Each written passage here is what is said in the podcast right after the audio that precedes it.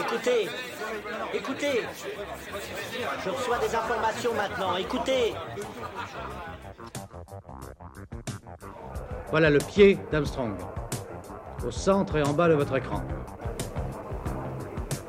Et il marche maintenant. Il y aura peut-être des étapes pour aller vers Mars. Euh, il faudra peut-être d'abord apprendre en allant sur un astéroïde. Corben, mon ange, qu'est-ce que tu m'as fait là? Euh, Houston, on a un problème. Tu veux dire qu'on est dans un programme informatique Est-ce vraiment si invraisemblable And you'll see why 1984 won't be like 1984.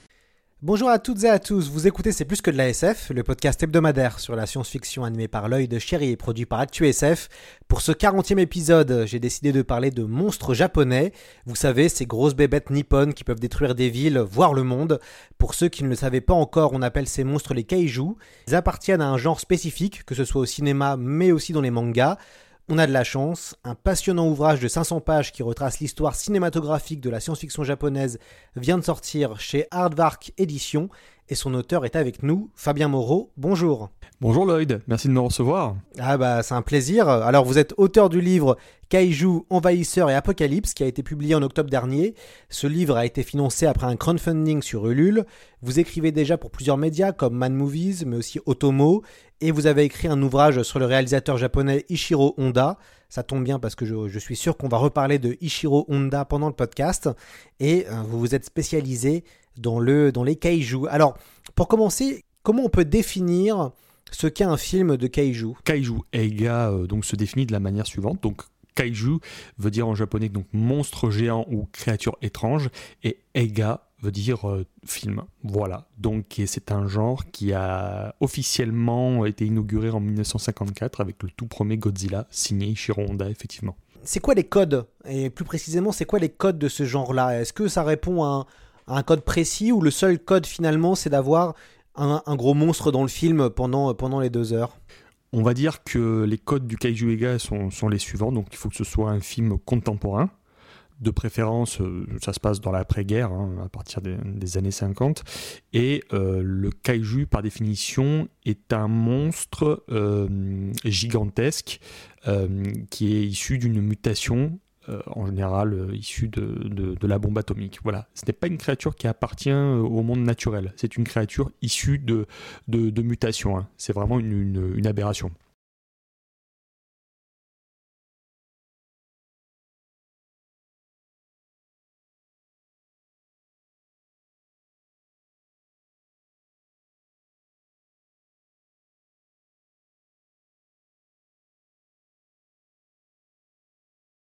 Alors, vous, vous débutez avec, en, rappelant et en narrant deux événements traumatiques le tremblement de terre du Kanto en 1923 et la destruction du Japon pendant la Seconde Guerre mondiale en 1945.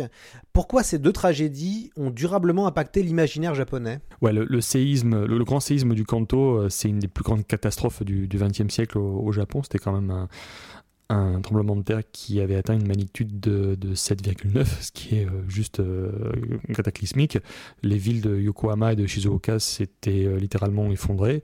On parle à l'époque de 141 000 victimes quand même, ce qui est énorme sur 2,5 millions d'habitants. Donc humainement, c'est une, une, catastrophe qu'on en a peu vue.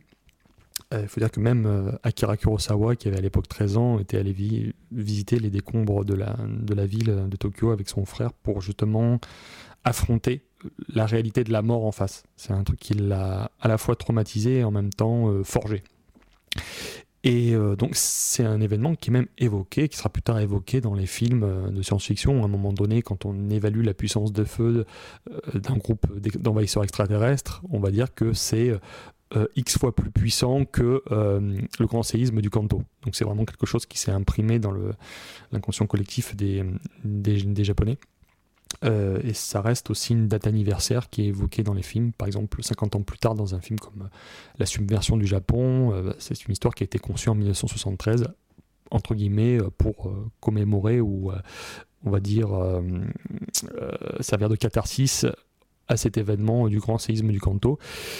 Et bah, l'autre double date importante, c'est le, le, 6 et, le 6 et le 9 août 1945 donc les bombardements euh, nucléaires d'Hiroshima et, Nagasaki. Donc là, on comptabilise sur l'ensemble des deux bombardements entre 150 à 250 000 morts. Donc voilà, c'est un double événement qui a bah, précipité la, capitulation du Japon qui aura lieu le 2, le 2 septembre 1945.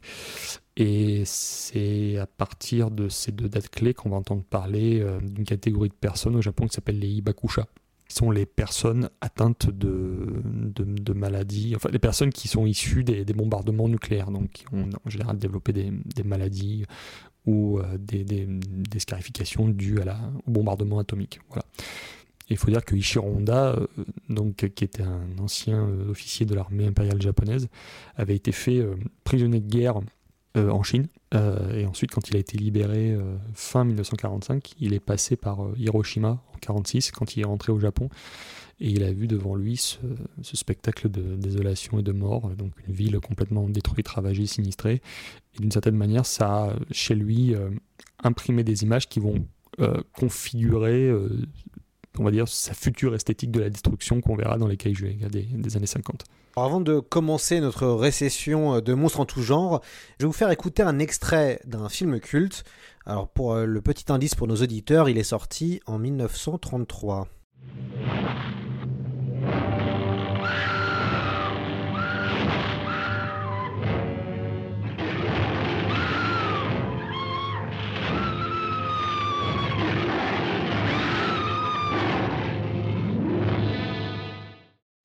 Alors il s'agit de King Kong, réalisé en 1933. C'est un film culte.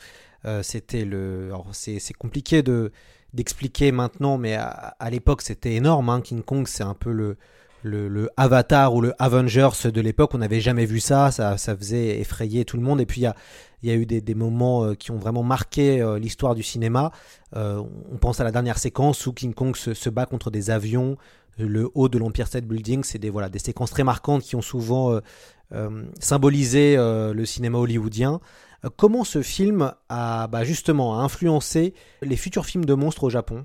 C'est vrai que King Kong, c'est effectivement euh, le film matriciel du cinéma de, monstres géants et surtout au Japon en fait, puisque Eiji Tsuburaya, qui est euh, va concevoir les effets spéciaux de Godzilla en 1954, voit King Kong en 1933 et à l'époque il est littéralement transporté, transfiguré par, par le film de, Cooper Rushotsak il s'est même procuré une, une, bobine du film pour le décortiquer. Il a même rédigé des essais sur le film. Il a décortiqué les techniques, tous les effets spéciaux d'image par image de Willis O'Brien. Pour lui, ça a été vraiment une, une, ouais, vraiment une épiphanie. Donc c'est ça qui à guider Tsuburaya vers le cinéma euh, à effets spéciaux, comme on fait les, euh, les animations image par image, les animations sur pellicule, les compositing, ce genre de choses. Donc on va dire que King Kong, c'est devenu vraiment le manuel ultime des effets spéciaux pour tous les concepteurs de, de l'époque, et surtout pour, pour Tsuburaya.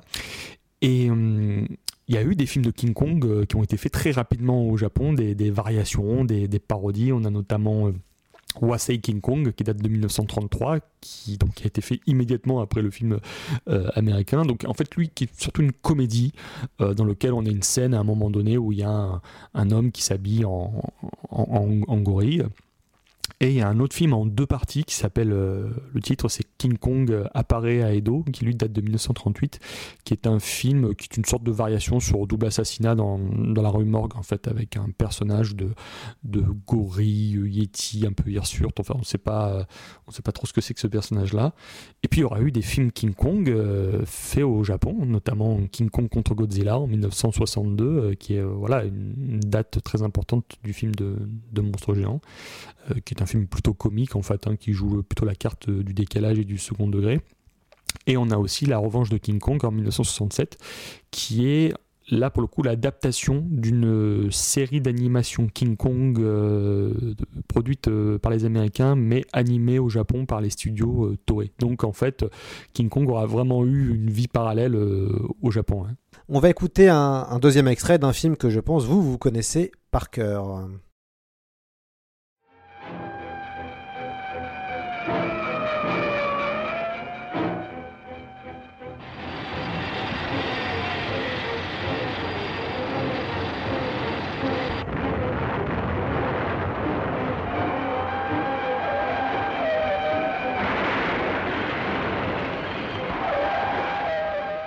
Alors, c'est la scène de dévastation euh, de, Godzilla euh, donc dans, dans, le film culte de 1954.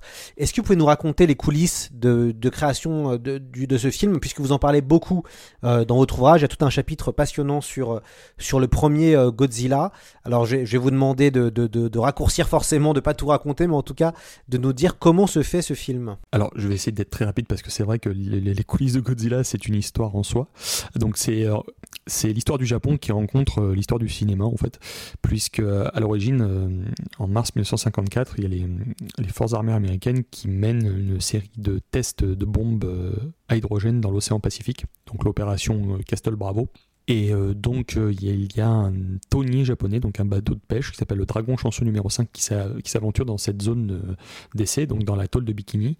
Et d'un coup, flash au milieu de l'océan, une bombe à hydrogène explose et le navire est soufflé par l'onde de choc les cendres radioactives retombent sur les, sur les pêcheurs. Et ils rentrent euh, au Japon et ils commencent à développer des, euh, des, euh, des, maladies donc dues aux, radiations. Euh, l'opérateur radio d'ailleurs euh, décédera quelques, quelques mois plus tard. Et pour la population japonaise, 9 ans après Hiroshima et Nagasaki, c'est pas possible. On ne peut pas retraverser, on peut pas retraverser un deuxième, un deuxième trauma atomique. Donc il y a un, un, élan de, de, de, de, solidarité qui se propage à travers, à travers le, le, pays. Le pays s'indigne beaucoup. donc voilà, c'est le contexte. Et euh, le producteur euh, Eiji Tsuburaya, donc euh, Tomoyuki Tanaka, pardon, qui travaillait à l'époque pour la Toho, voit un de ses projets, donc un drame de guerre, se, faire, se faire annuler, enfin tout simplement. un film qui devait tourner en, en Indonésie. Et il a embêté Tanaka parce qu'il doit un film au studio pour la date du 3 novembre 1954. Car il faut savoir, à l'époque, dans les studios japonais, euh, tout le monde était salarié et tout le monde devait livrer des films à des dates euh, précises. Hein, parce que les films, en général, c'était des turnovers. Hein. on les sortait, euh, ils duraient deux semaines à l'affiche et ensuite on les remplaçait.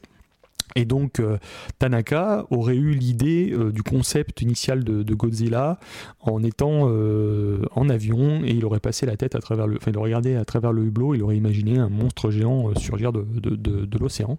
Et donc il commence à, à, développer un concept de film autour d'une créature géante qui débarquerait à Tokyo pour pour tout détruire. Euh, surtout que quelques mois plus tôt aux États-Unis, il y avait le film euh, donc Le monstre des temps perdus, réalisé par Eugène Laurier avec euh, des effets de spéciaux de, de Harryhausen qui venaient de, cartonner. Donc c'était un film avec un dinosaure géant qui débarquait à New York. Donc en fait, Tanaka voulait tout simplement reproduire la, formule au Japon il commissionne euh, Shigeru Kayama, qui était un auteur de, science-fiction euh, japonais, pour euh, mixer justement Le monstre des temps perdus et une de ses nouvelles qui s'appelle Kaiju Jira, donc qui est un récit de, de monstres géants. Au début, le projet s'appelle s'appelle G, donc le projet G tout simplement, il n'y a, pas de, a pas de nom. Et donc Tomoyuki Tanaka travaille avec le concepteur des effets spéciaux Eiji Tsuburaya pour concevoir la créature. À quoi va ressembler Godzilla euh, Tsuburaya, lui, veut une pieuvre géante, parce qu'il adore les pieuvres, et euh, Tanaka dit non, non, euh, je veux que ce soit un dinosaure, une créature préhistorique, parce que c'est à la mode et parce que bah, ça aura plus d'impact. Donc du coup, il travaille sur plusieurs designs, sur plusieurs modèles de créatures, pour arriver au, modèle qu'on connaît, qui est une sorte de dinosaure bipède géant, qui est à la fois tiré du T-Rex et en même temps du, du, du stégosaure. Voilà. Donc, euh, mais il faut un cinéaste aussi pour, euh, mettre en scène euh, le film. Donc Ishiro Honda est engagé. donc à l'époque, personne ne veut du film. Hein. Personne ne veut réaliser un film de science-fiction, qui plus est un film de monstres géants au Japon. Et Honda accepte parce qu'il veut faire un film, film de science-fiction le plus réaliste possible. Et il voit surtout Godzilla comme une parabole, une parabole anti-atomique. Donc pour lui, le monstre est une incarnation physique de la bombe nucléaire et c'est aussi euh, une bonne occasion de faire un film par le biais de la science-fiction qui dénonce justement les ravages de la bombe atomique et de lancer une sorte de, message d'alerte, de dire bon bah il faut arrêter vos essais nucléaires sinon euh, l'humanité courra sa perte. Voilà. Euh, finalement, euh, ils arrivent à se mettre d'accord sur le nom de la créature, donc Gojira. Gojira, donc qui vient de, de deux mots, donc Kujira qui veut dire baleine et du mot gorilla, donc qui veut dire euh, gorille. Encore une fois, euh, il y a une descendance avec King Kong qui est, assumée. Donc Ishiro Honda, lui, se, charge de réaliser les, séquences euh, dramatiques avec les, les comédiens, tandis que Eiji Tsuburaya, lui, euh, s'attelle aux effets spéciaux. Euh, Tsuburaya, pour lui, c'est clair. Lui, veut faire des effets spéciaux à la King Kong. Il veut faire de l'animation en image par image, donc de la stop motion. Sauf que quand on lui demande euh, bah, combien de temps ça va prendre pour faire les effets spéciaux en image par image, lui, il dit 7 ans. Et euh, sauf que on est en plein été euh, 50 54 et le film doit sortir au mois de novembre, donc il a 3 mois pour faire ses effets spéciaux. Donc il se rassemble avec, avec ses équipes et ils se mettent d'accord sur la manière de procéder. Donc Godzilla sera euh, un acteur qui va revêtir une combinaison de monstres conçus par euh, les équipes de, de Tsuburaya et qui piétinera des euh, maquettes très détaillées de Tokyo. Donc à l'époque, le, costume est porté par deux personnes. Haruo Nakajima et Katsumi Tezuka qui doivent porter ce costume de monstre qui pèse euh, je ne sais pas combien de kilos, euh, qui fait fait à base de, bambou, de, plâtre, de, de goudron, on n'est pas encore sur les matériaux flexibles qu'on aura dans les films, dans les films suivants. Toujours est-il que le pauvre Haruo Nakajima s'évanouit plusieurs fois dans le costume parce qu'il fait une chaleur euh, pas possible. Bah, la légende veut qu'on extrait sa, sueur par bol entier. Donc, euh, toujours est-il qu'ils arrivent, euh, à force d'accidents, à, emballer toutes ces scènes d'effets spéciaux extrêmement réussies avec des maquettes absolument magnifiques. hein. Les spectateurs croyaient vraiment voir Tokyo se faire détruire devant leur- leurs yeux parce qu'on reconnaissait distinctement les, bâtiments spécifiques des différents quartiers de Tokyo. Euh, voilà, et autre chose, la musique qu'on a entendue tout à l'heure d'Akira Ifukube, bah, Akira était aussi responsable du design sonore parce que euh, l'une des particularités de Godzilla, c'est que bon, bah, il crache du souffle radioactif, hein, c'est son coup spécial, entre guillemets, puisque c'est ni plus ni moins qu'une bombe euh, atomique en aérosol. Mais euh, Akira Ifukube va lui surtout concevoir le rugissement de Godzilla, qui va être obtenu en, frottant un gant euh, sur des cordes, des cordes de contrebasse détendues, et il va trouver euh, le bruit de pas euh, par accident en trébuchant sur, un, sur une sorte de, caisson de basse. Voilà. Toujours est-il que Godzilla, euh, contre toute attente, va devenir un énorme succès. Il rassemble plus de 9 millions de spectateurs lorsqu'il sort, donc le 3 novembre 1954. On n'avait jamais vu ça pour un film euh, de monstre. C'est un des plus gros succès euh, de l'année pour le cinéma japonais, notamment pour la Toho qui venait de sortir avec succès Les 7 samouraïs et donc euh, La légende de Musashi, donc deux films avec Toshiro Mifune. Mais curieusement, euh, pour un film qui a beaucoup de respectabilité aujourd'hui, la critique est très mitigée. hein. Les gens, les, journalistes critiquent le film, critiquent surtout le fait que Honda adopte cette posture un peu naïve de critique contre la, la politique atomique et tout ça, alors que c'est un film qui ne pointe pas du doigt les Américains. hein. Et pour lui, le, problème atomique, c'est un problème euh, d'échelle globale euh, qu'il faut euh, traiter au niveau de l'humanité tout entière. Voilà. Toujours est-il que bah, la Toho euh, venait à l'époque de, créer l'une de ses plus grandes icônes, l'une des toutes premières icônes de pop culture japonaise, et une première suite allait sortir déjà six mois plus tard, donc le, retour de Godzilla. Et, puis le film connaît une version américaine, et vous l'expliquez aussi euh, très bien. Ceci explique aussi pourquoi Godzilla, puisqu'en fait Gojira est devenu Godzilla version américaine, euh, pour- pourquoi finalement la franchise va avoir un impact international. En fait, euh, rapidement, euh, donc le mot, euh, donc oui, effectivement, on passe de Gojira à Godzilla pour, pour les États-Unis. Il faut savoir que c'est la Toho hein, qui a choisi ce nom. hein. C'est la Toho qui a choisi le, nom Godzilla. On, a cru que c'était les Américains, mais en fait, quand on parcourt les, documents promotionnels internationaux de la Toho, il y a déjà le mot Godzilla qui est, qui est déjà choisi. Donc voilà, Euh, donc euh, le film il est acheté pour euh, 25 millions de dollars. Il est diffusé dans, dans les cinémas euh, américains de la Toho à circuit euh, fermé. Euh, donc il est acheté par 25, euh, pour 25 000 dollars par une société qui s'appelle Jewel Enterprises. Puis ensuite, il y a euh, le producteur Joseph Levine qui lui a une autre société qui s'appelle Embassy Pictures qui va s'associer avec euh, donc Jewel et euh, donc euh, ils vont tous ensemble mettre en place une nouvelle version qui va consister à raccourcir le film dans un premier temps, à enlever toutes les séquences qui pourraient être sensibles par rapport à tout ce qui est bombardement atomique. Ils vont redoubler le, film entièrement en anglais et ils vont surtout rajouter des séquences avec l'acteur Raymond Burr qui venait de jouer le méchant dans Fenêtre sur cour d'Hitchcock et qui jouera plus tard dans des séries comme Perry Mason ou L'homme de fer. Donc voilà, donc il joue le rôle d'un journaliste américain, Steve Martin, donc rien à voir avec le, comique euh, qu'on connaît tous, euh, donc qui va euh, au Japon pour rendre visite à l'un de, ses amis et bah, il se trouve bah, que lorsqu'il va au Japon, Godzilla débarque en même temps. Donc il fait une sorte de reportage sur le raid destructeur de Godzilla. C'est un film qui obtient donc la version finale qui s'appelle Godzilla King of the Monsters, ça obtient un très très gros succès aux États-Unis, ça fait plus de 2 millions de dollars de recettes, ce qui était quand même pas mal pour un, pour un film, euh, bon, un film de monstre d'exploitation. Et en France, il arrive en 1957 sous le titre de Godzilla, le monstre de l'océan Pacifique, euh, via euh, Pathé Overseas, donc, qui était une succursale dirigée par Georges Lubigo, donc un, importateur-exportateur de films qui était basé à Hong Kong. Et ce film, cette version-là, c'est un mix des deux versions, un mix de la version japonaise et de la version américaine. C'est encore un troisième montage. Euh, et le film fait euh, plus de 800 000 euh, spectateurs en France, ce qui est quand même pas mal.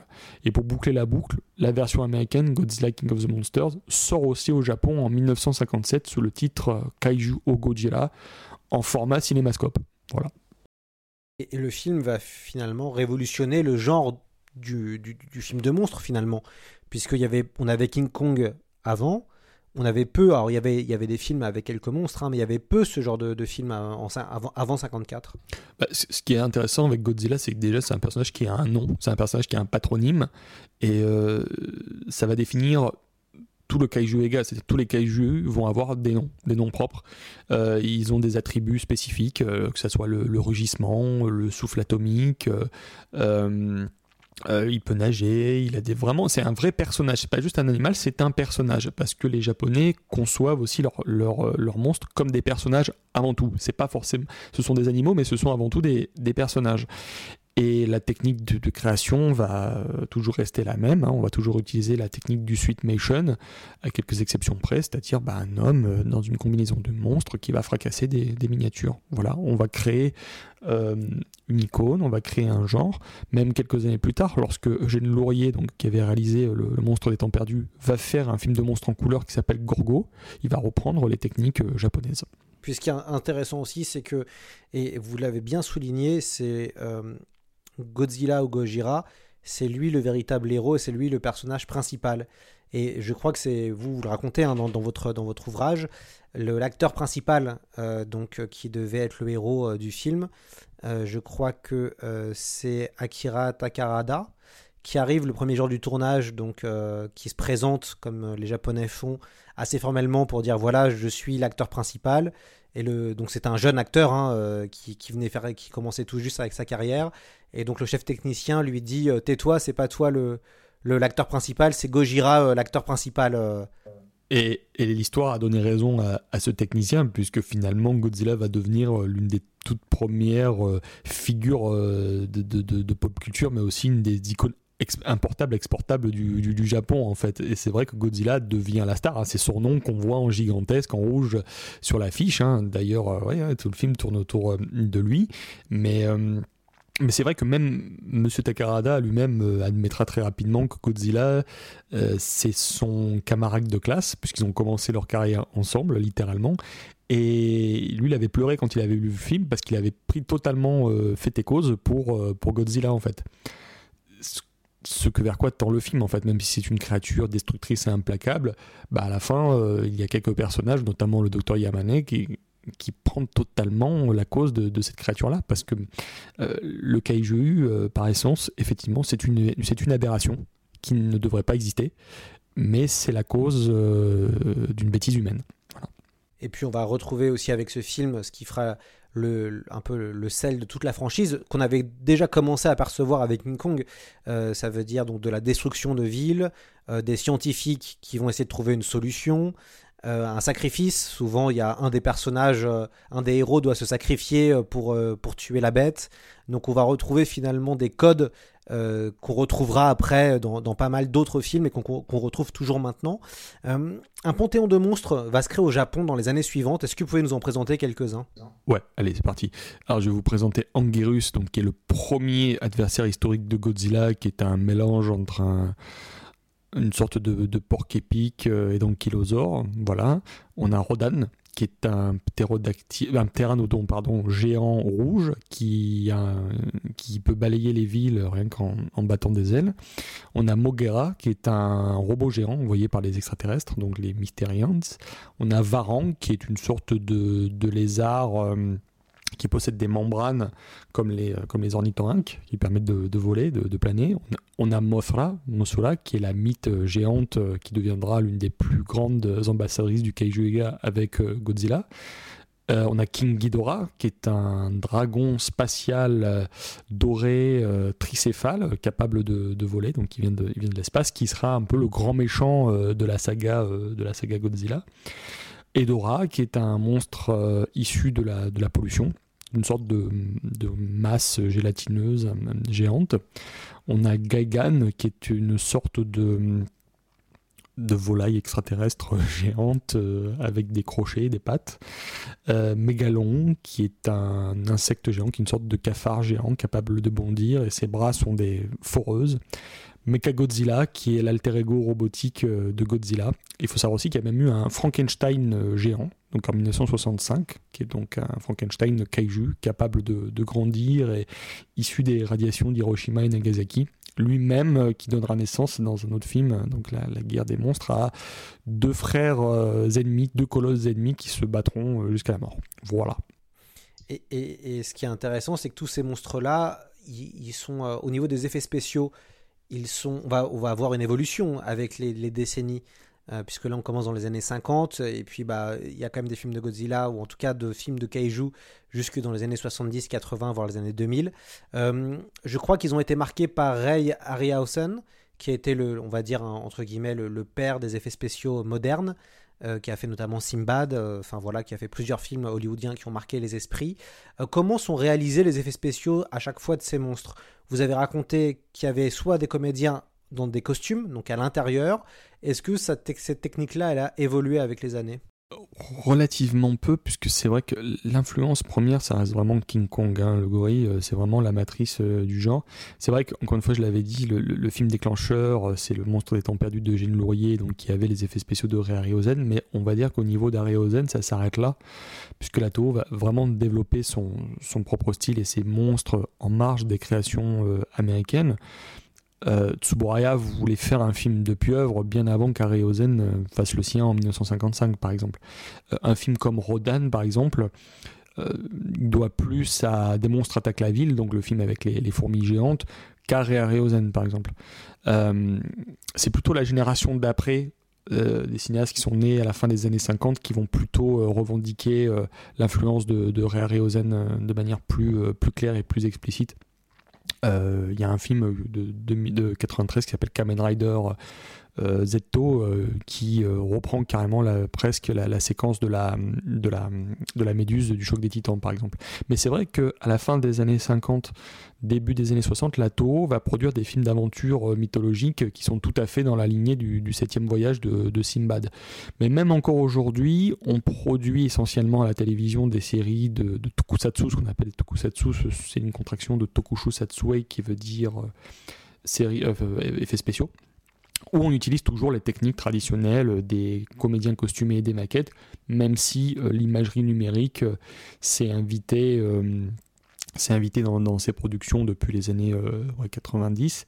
Cependant, Eiji Tsuburaya a mis quelques moments d'animation image par image à la Réozen dans certains de ses films, notamment dans King Kong contre Godzilla, où on a une petite séquence vraiment qui dure peu de temps en, en stop motion. Euh, on a aussi une séquence euh, dans Godzilla, dans le premier, où la queue, à un moment donné, euh, est animée en image par image. On a aussi des plans où on voit les véhicules tomber, rouler sur, eux-mêmes en image par image. Donc on sent qu'il y a toujours cette volonté de, se mettre dans le siège direct du Kong original. Hmm. Sur la partie plus science-fiction, c'est quoi la science-fiction japonaise avant Gojira, Godzilla? C'est vrai que euh, au niveau du cinéma, on, peut difficilement euh, parler de genre établi, mais plutôt de, cas isolés. Euh, quand on remonte dans le temps, on va jusqu'en 1921 avec un film qui s'appelle Goketsu Jiraya, qui est un film de sabre fantastique où on voit une grenouille affronter un serpent. Non, c'est pas de la science-fiction là, mais c'est un des tout premiers cas de, monstres costumés. Et hum, dans les années 20, on va avoir les premières 1920 pardon, dans les années 1920, on va avoir les premières adaptations de Shunro Oshikawa, euh, qui est un comment dire, qui est une, réponse nationaliste euh, à Jules Verne. C'est-à-dire c'était un auteur qui était spécialiste dans les récits euh, d'aventure euh, un peu belliqueux avec des, forteresses, des, machines, des sous-marins géants. Donc certains de ces romans ont été adaptés dans les années 1920. Donc il y a eu certains films ensuite dans les années 30 qui étaient vraiment dans l'esprit euh, plutôt euh, pulp, euh, plutôt serial, comme L'étrange rayon électrique mortel, qui est un film, enfin un serial avec des robots, des savants fous, ce genre de choses. On est vraiment dans, quelque chose de, parallèle à ce qui se faisait à l'époque au- aux États-Unis. Il y a aussi euh, la popularisation du, euh, du kamishibai. Alors le kamishibai, c'est euh, l'ancêtre du manga. En fait, c'était des bonimenteurs qui se baladaient avec leur, petite charrette, leur petite carriole. Ils, montraient des histoires aux enfants. Ils faisaient passer des plaques de bois aux enfants qui montraient des dessins sur lesquels on avait des, histoires de, héros. Et le kamishibai, donc le, le bonimenteur à côté, racontait ces histoires de héros. Et notamment les aventures d'un des tout premiers super-héros japonais qui s'appelle Golden Bat, qui était un super-héros avec un faciès de, crâne d'or. Et en général, le Kamishibai racontait ces histoires gratuitement. Les enfants donnaient des pièces aux, aux bonimenteurs euh, qui leur donnaient des sachets de bonbons. Voilà, c'est une, petite euh, d'autres modalités de, fiction euh, japonaise.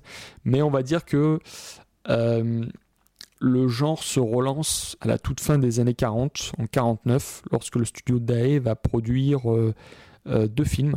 Niji Otoko, euh, donc c'est un, thriller, une sorte de huis clos autour de gens qui meurent après avoir vu des, arcs-en-ciel. Voilà, on- donc voilà, on, s'apercevra plus tard dans le film ça a des origines plus ou moins cosmiques. Et il y a aussi un, un film d'homme invisible qui s'appelle euh, donc Tomeningen Arawaru, donc euh, l'homme invisible apparaît, qui est tout simplement une réponse euh, japonaise au film d'homme invisible d'Universal des années euh, 30-40. Et là, les effets spéciaux sont signés euh, Eiji Tsuburaya, qui plus tard euh, euh, fera les effets spéciaux de Godzilla, et puis on reprend euh, toutes les ficelles habituelles. C'est l'homme invisible avec son masque, avec son, son visage en, euh, enrubanné, il se balade en chapeau, mais c'est un film très très bien, super dynamique, très très bien fait. Et ensuite, toujours la DAE, euh, en 1959, va produire un- une sorte de dérivé de Jekyll and Hyde qui s'appelle Tetsu no Tsume. Sauf que cette fois, euh, le docteur Jekyll en question, c'est un employé de bâtiment qui devient monstrueux euh, lorsqu'il boit de l'alcool, simplement. Voilà. Mais il y a aussi une histoire, il y a aussi un traumatisme avec la Seconde Guerre mondiale. On apprend que été un soldat qui avait été blessé et tout ça.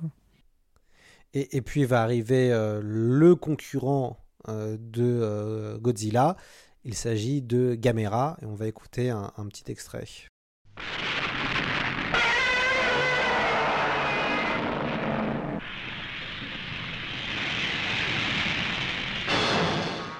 Voilà, alors Gamera, euh, qui appartient au studio concurrent, puisque on, y reviendra après, mais il y a la guerre entre les studios pour savoir qui aura le meilleur film de monstre. Mais euh, pourquoi Gamera a finalement marqué euh, les esprits? Il faut savoir que quand, le studio Dae produit Gamera en 1965, à l'origine, le but c'est de faire un film avec des rats géants, donc Nezura, donc, qui est un film avec un, tout un essaim de, de, rats géants qui envahissent le Japon. Sauf que le studio a eu la bonne idée de travailler avec des vrais rats. Et donc euh, ça a été un cauchemar euh, sanitaire et logistique euh, absolu. Donc ils se sont dit, bon, on va laisser tomber notre projet de film de rats et on va faire plutôt un film avec une tortue géante. euh, euh, venu de l'Atlantide, capable de cracher du feu, de voler en tournant sur sa carapace. Voilà. Et euh, donc, euh, donc euh, Daikaiju Gamera, Gamera la tortue géante, qui est un film dans lequel Gamera est un monstre méchant, qui détruit le Japon dans un film en noir et blanc, comme le Godzilla original. Sauf qu'il y a une, particularité, c'est que Gamera est pris d'affection par un petit garçon. Voilà, curieusement, Gamera détruit la moitié du Japon, massacre des, milliers de, Japonais, mais il y a ce petit garçon qui pense qu'il faut quand même protéger Gamera parce qu'il il a du bon en lui. Voilà, donc passé ce premier film, Gamera euh, reviendra euh, régulièrement dans une série de films euh, en couleur de 1966 à 1971 où il devient effectivement gentil, il devient l'ami du, du, peuple japonais et dans chaque film on a un groupe d'enfants qui va s'associer à Gamera pour se battre contre un monstre méchant venu de l'espace, d'un continent perdu, de, de plein d'origines différentes. Et surtout, Gamera a une particularité, c'est que c'est une sorte de monstre martyr, puisqu'à chaque fois que Gamera se fait blesser, euh, donc il saigne, et du coup les enfants le, prennent en pitié. Voilà. Donc du coup c'est un personnage qui lui aussi va avoir une personnalité bien spécifique de par son nom, ses pouvoirs et son attitude. Ce qui fait la différence, c'est l'interaction avec les enfants. Hein. Du coup, Gamera devient un, un monstre tout aussi euh, tout aussi important euh, pour le cinéma japonais, mais ça devient un monstre très important pour les enfants et il devient effectivement euh, le concurrent euh, numéro un de, de Godzilla. Votre livre parle de géopolitique culturelle entre les studios japonais pour essayer d'avoir la main mise sur le box-office à la fin des années 60. Qui sont ces studios et c'est quoi leur spécificité dans les films de monstres? Donc on a la, la, Shoshiku qui est le plus vieux des studios japonais puisqu'il a été fondé en 1895 mais il a commencé à produire des films vers euh, 1920. C'est euh, un studio qui s'est renouvelé. En, en, au début, il faisait des, pièces kabuki, mais ils se sont dit ensuite, euh, on va plutôt s'inspirer du, shingeki, qui est un, genre de théâtre inspiré du, théâtre réaliste occidental. Donc, on va faire plutôt des films de société, des drames qui parlent du Japon d'aujourd'hui. Donc, ça sera la, maison mère de, de Yasujiro Ozu, qui est l'un des plus grands cinéastes japonais. Et euh, dans les années, euh, fin des années 50, début des années 60, ils vont se renouveler en lançant les, les cinéastes de la nouvelle vague japonaise comme euh, Nagisa Oshima, euh, Masahiro Shinoda, donc des cinéastes beaucoup plus énervés et contestataires qui vont rompre un peu avec le, le cinéma de papa. Et au niveau de, de la science-fiction, ils vont être assez peu présents. Ils vont faire euh, un film de kaiju qui s'appelle donc Girara, donc Itoka le monstre des galaxies, qui est un mélange de, de space opéra et de, de film de monstres géants, qui est un film euh, assez, euh, assez dément, qui est assez, qui est assez unique en soi, mais ils vont pas du tout aller sur le marché de la, science-fiction. Ils ont vraiment conscience que c'est la Toho qui, qui a la main mise euh, sur le marché, et puis bon, ils sont suffisamment prestigieux et rentables euh, sans avoir besoin d'aller euh, dans, la, dans, la, dans, la SF. on a la Nikatsu, qui est le deuxième plus gros studio, enfin plus vieux studio euh, historique japonais qui a été fondé en, 1900, euh, en 1912. Euh, c'est un studio qui, euh, a été assez malmené pendant la Seconde Guerre mondiale et qui a repris du poil de la bête durant l'après-guerre. Donc ils produisent des, euh, films de sabre, ils lancent des jeunes loups comme Shoei Mamura ou Seijun Suzuki. Ensuite ils se spécialisent beaucoup dans des genres spécifiques, notamment les films de Yakuza, les, comédies, les films de jeunes. Et euh, Seijun Suzuki, lui, va devenir l'un des porte-étendards du studio en, réalisant des, euh, des, films, des polars avec une, une bonne dose d'érotisme. Le seul film notable de l'époque, c'est Gappa, Gappa, euh, donc, est un kaiju ega dans lequel euh, un couple de kaiju vont tenter de récupérer leur petit qui était euh, kidnappé par des, euh, par des aventuriers et des, euh, et des hommes d'affaires sans scrupules. Et en 1971, la, Nikatsu va être sauvée de la faillite en lançant euh, enfin en s'investissant dans le, le, film érotique, le Pinku Ega, et en créant un label euh, qui s'appelle le roman porno, qui n'a rien de pornographique, mais ce sont tout simplement des, euh, films érotiques euh, d'une durée très courte, très très bien faits, très bien shootés, qui vont vraiment sauver le studio. On a donc ensuite la Toho, donc la Toho qui est le, studio le studio maison de, Godzilla, donc qui à la base c'est une compagnie qui était fondée en 1932 qui s'appelle la, la, PCL, pour Studio Chemical Laboratory, qui a fusionné euh, avec d'autres unités de production en 1937. Euh, donc c'est le studio de, Mikio Naruse et de Kajiro Yamamoto qui lui à son tour va former euh, Akira Kurosawa et c'est un studio qui va verser à fond dans, la propagande. hein. Ils vont produire beaucoup de films de, bah, guerre euh, qui euh, vantent, qui glorifient euh, donc l'armée impériale japonaise, notamment avec des scènes d'effets spéciaux créés par Eiji Tsuburaya. Donc ça lui verra pas mal de problèmes avec l'occupant américain post, post-seconde guerre mondiale. Et euh, donc ils vont même collaborer directement avec le Troisième Reich sur un film qui s'appelle euh, La fille du samouraï. Bon.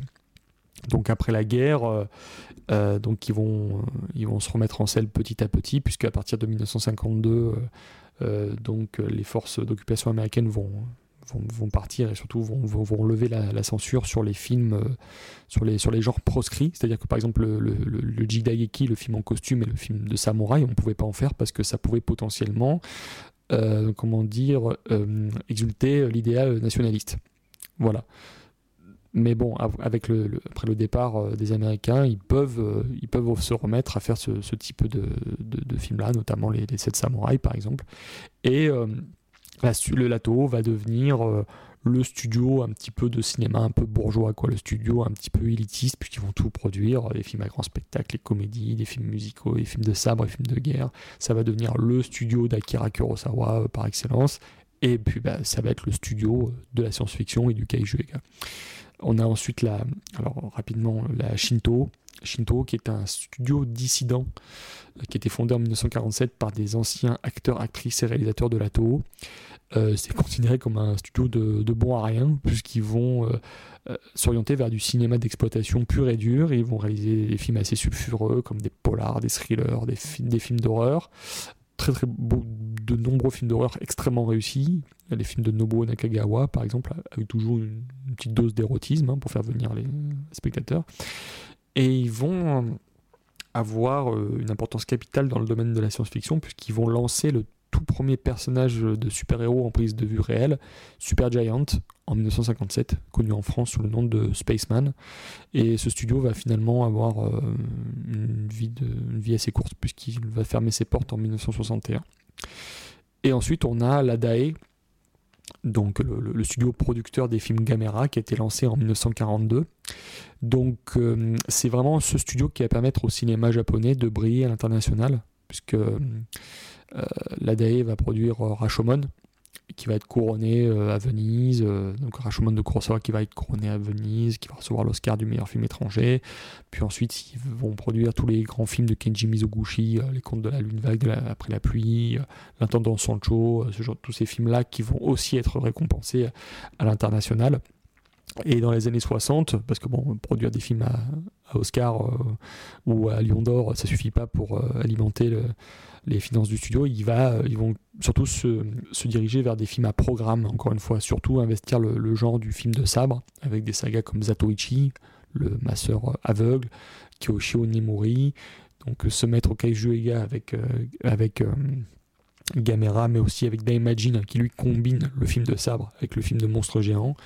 Et euh, le studio va fermer ses portes en 1971 euh, suite à une grosse faillite, mais à chaque fois va être euh, repêché par différentes compagnies, différents euh, investisseurs. Voilà.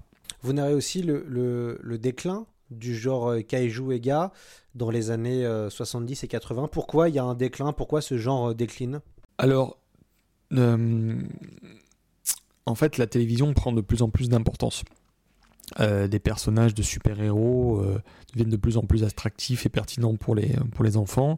On a des séries comme Ultraman ou Spectreman qui montrent des héros géants affronter des kaijus. Donc fatalement, euh, quand vous avez un programme qui est plus distrayant et gratuit, donc c'est normal qu'un enfant euh, se jette sur son poste de télévision et délaisse euh, euh, les Godzilla qui deviennent de plus en plus désargentés et de moins en moins intéressants pour, pour les jeunes publics. Et puis je pense que c'est naturel aussi pour des longues franchises de, s'essouffler avant de se relancer. hein. C'est des cycles naturels. Godzilla va s'arrêter en 75, mais Lato mettra quand même 9 ans avant de le remettre sur pied. Voilà, ce sont des cycles naturels qui arrivent à tous les grands mythes du cinéma. Et hum, le succès grand public va plutôt s'orienter vers les films catastrophes. On a eu des films catastrophes aux États-Unis et le Japon va, se mettre à en produire parce que c'est plus en phase avec les inquiétudes de l'époque qui sont les crises écologiques et pétrolières. Donc du coup, ces grands films catastrophes comme la submersion du Japon ou les prophéties de Nostradamus vont illustrer euh, ces, euh, ces inquiétudes-là, comme ce fut le cas du premier Godzilla en 1954.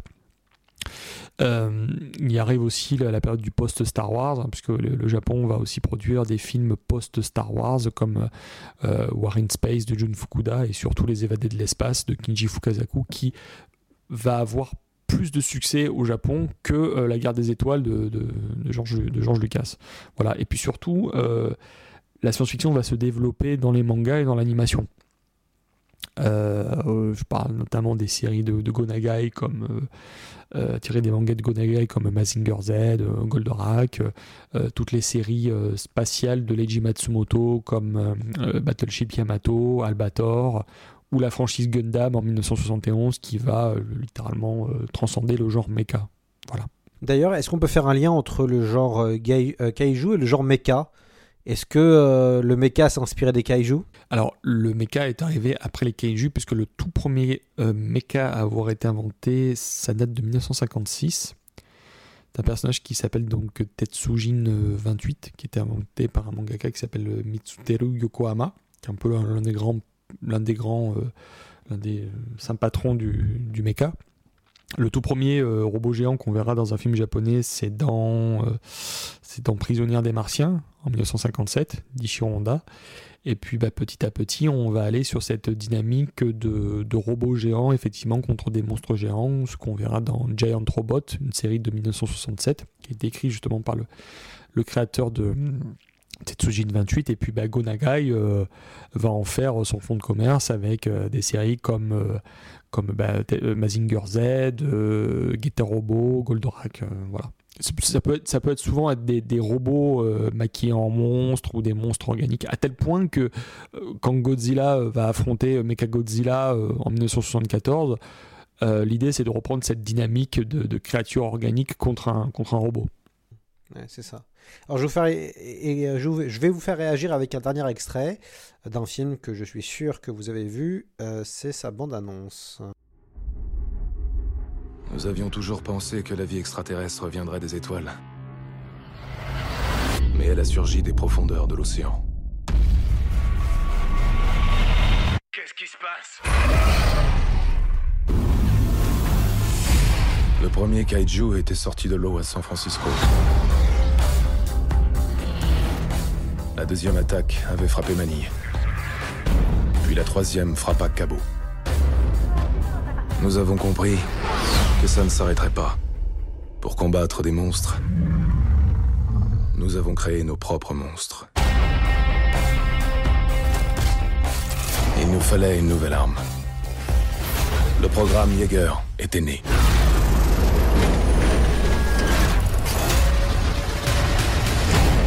Deux pilotes. Nos cerveaux, nos souvenirs. Connectés. Et l'homme et la machine ne font plus qu'un. Voilà, alors c'était évidemment Pacific Rim de Guillermo del Toro, sorti en 2013.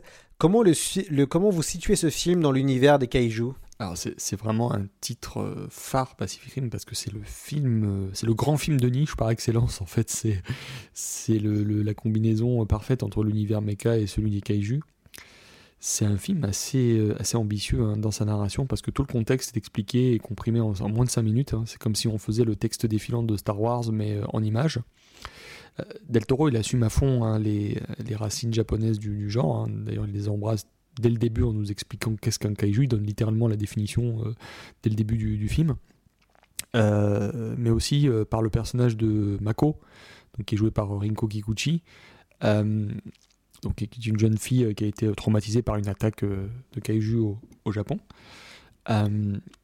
C'est un film qui, moi, me rappelle beaucoup les films d'Inoshiro Honda comme Invasion Planète X, où on montrait justement des associations entre Américains et Japonais, chose qu'on revoit dans Pacific Rim. Euh, dans les films d'Honda, euh, de la fin des années 50 jusqu'à la moitié des années 60, euh, on voyait toutes les nations s'unir pour affronter les monstres, les envahisseurs, et on retrouve exactement cette dynamique-là dans, dans Pacific Rim. Alors, ce qui est int- intéressant euh, chez Del Toro, c'est que les monstres, les, robots, euh, les Jaeger fonctionnent à l'énergie atomique. Et ce sont les, les kaiju euh, qui sont des créatures, là pour le coup, génétiquement modifiées, qui viennent d'une dimension parallèle. Donc, il a complètement rebattu les cartes du genre pour créer son propre univers, et il a, eu, tout à fait raison.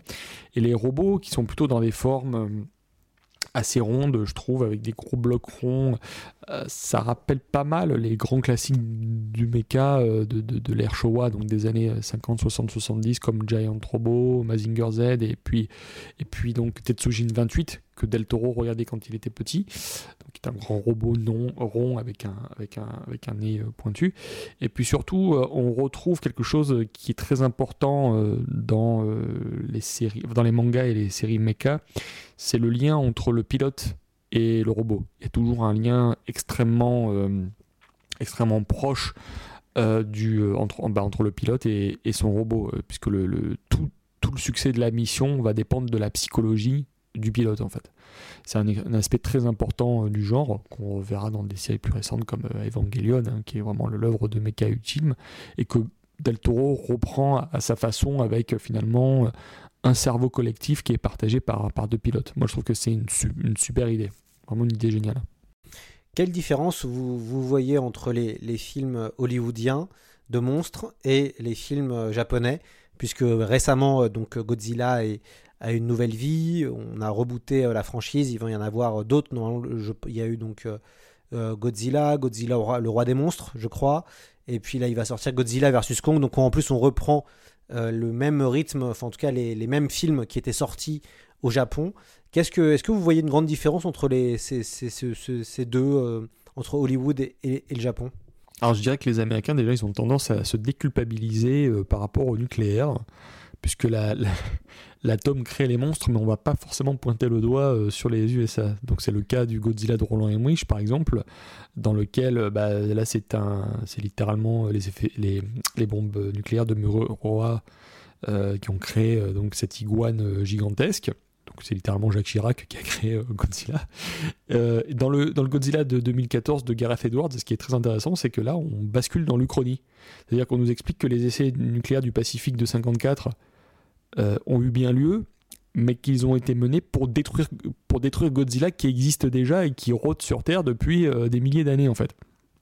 Et aux États-Unis, on va pas mal chercher le pathos du monstre, que ce soit dans les différentes versions Godzilla, aussi bien celle d'Emmerich que les versions récentes. Euh, pareil dans le King Kong de Peter Jackson et peut-être un petit peu aussi dans le film Colossal avec Anna Tawai.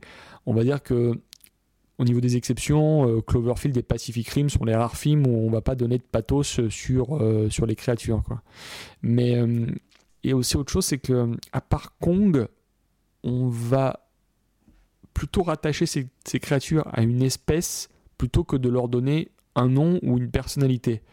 C'est-à-dire que, par exemple, quand on va donner des noms euh, à des monstres aux États-Unis, on va plutôt les rattacher euh, à des légendes ou des mythologies euh, spécifiques. hein. Ça va être Behemoth, ce genre de choses.